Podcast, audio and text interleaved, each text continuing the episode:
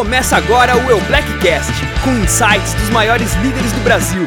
Fala galera, Cadu Pimentel mais uma vez aqui para uma dica de líder e eu espero que eu possa conseguir colaborar com o seu desenvolvimento. Hoje eu quero falar sobre um assunto que ele, ele, é, um, ele é um pouco delicado, mas é importante que a gente comente sobre ele, né? sobre desistência. É, é impressionante como as pessoas desistem, né?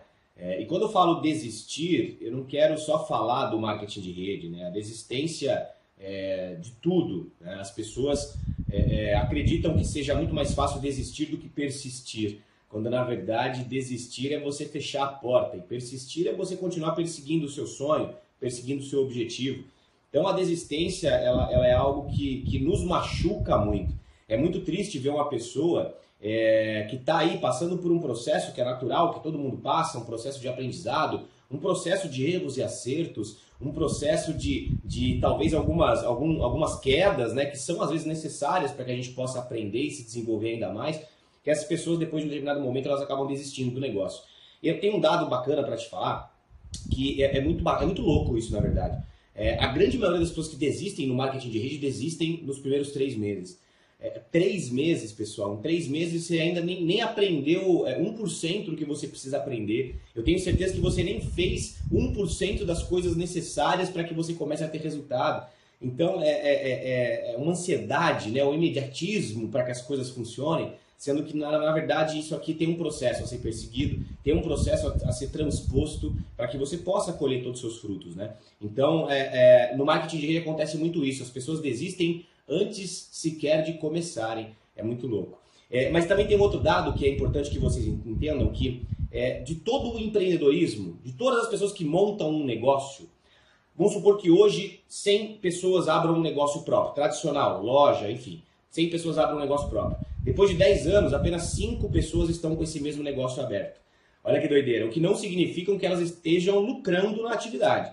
Elas estão abertas. Muitas delas podem estar apenas sobrevivendo, mas não tendo ou oferindo lucros. Mas na verdade estão ali é, é apenas se pagando. Então é, é, a desistência dentro do mercado é, é, muito natural, é algo que acontece, infelizmente. Tomara que você que está vendo esse vídeo não desista, né? Mas é natural e, e, e olha que legal, mais uma diferença do marketing de rede para o mercado tradicional, para a forma de empreender de maneira tradicional. No negócio tradicional, quando na verdade a desistência ela está muito atrelada ao fracasso, né? ela está muito atrelada à falência, que é o aspecto jurídico da coisa. Uma empresa, é, ninguém desiste de uma empresa somente desistir. Tem muita gente que desiste porque precisa desistir, porque precisa parar e encerrar as atividades sob pena de comprometer todo o seu patrimônio pessoal, sob pena de não conseguir depois se reerguer, porque a empresa realmente faliu. Né? E no marketing de rede não existe falência. No marketing de rede existe empresa que desiste. Que ninguém sai do marketing de rede devendo milhões no banco, devendo fornecedor, devendo é, funcionário, devendo para o fisco.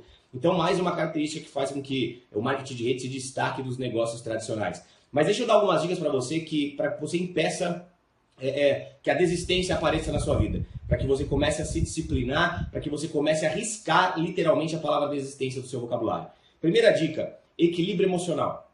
Você tem que estar tá com o seu mindset alinhado. Você tem que entender que os desafios são passageiros e que eles vão passar e que eles existem acima de tudo. É importante que você entenda que os desafios eles estão aí, eles vão acontecer, os obstáculos eles não vão parar de acontecer. Só que você tem que entender isso aí de maneira natural, tem que interpretar isso de maneira natural. Não é você o problema, é porque a vida é assim e você tem que estar muito bem consigo, muito bem com a sua cabeça, com o seu coração, para poder passar por esses desafios de cabeça erguida, perseguindo os seus resultados, tá? Segunda dica muito importante, você tem que ter um propósito um propósito forte o suficiente para que é, permita que você continue e vença os obstáculos naturais.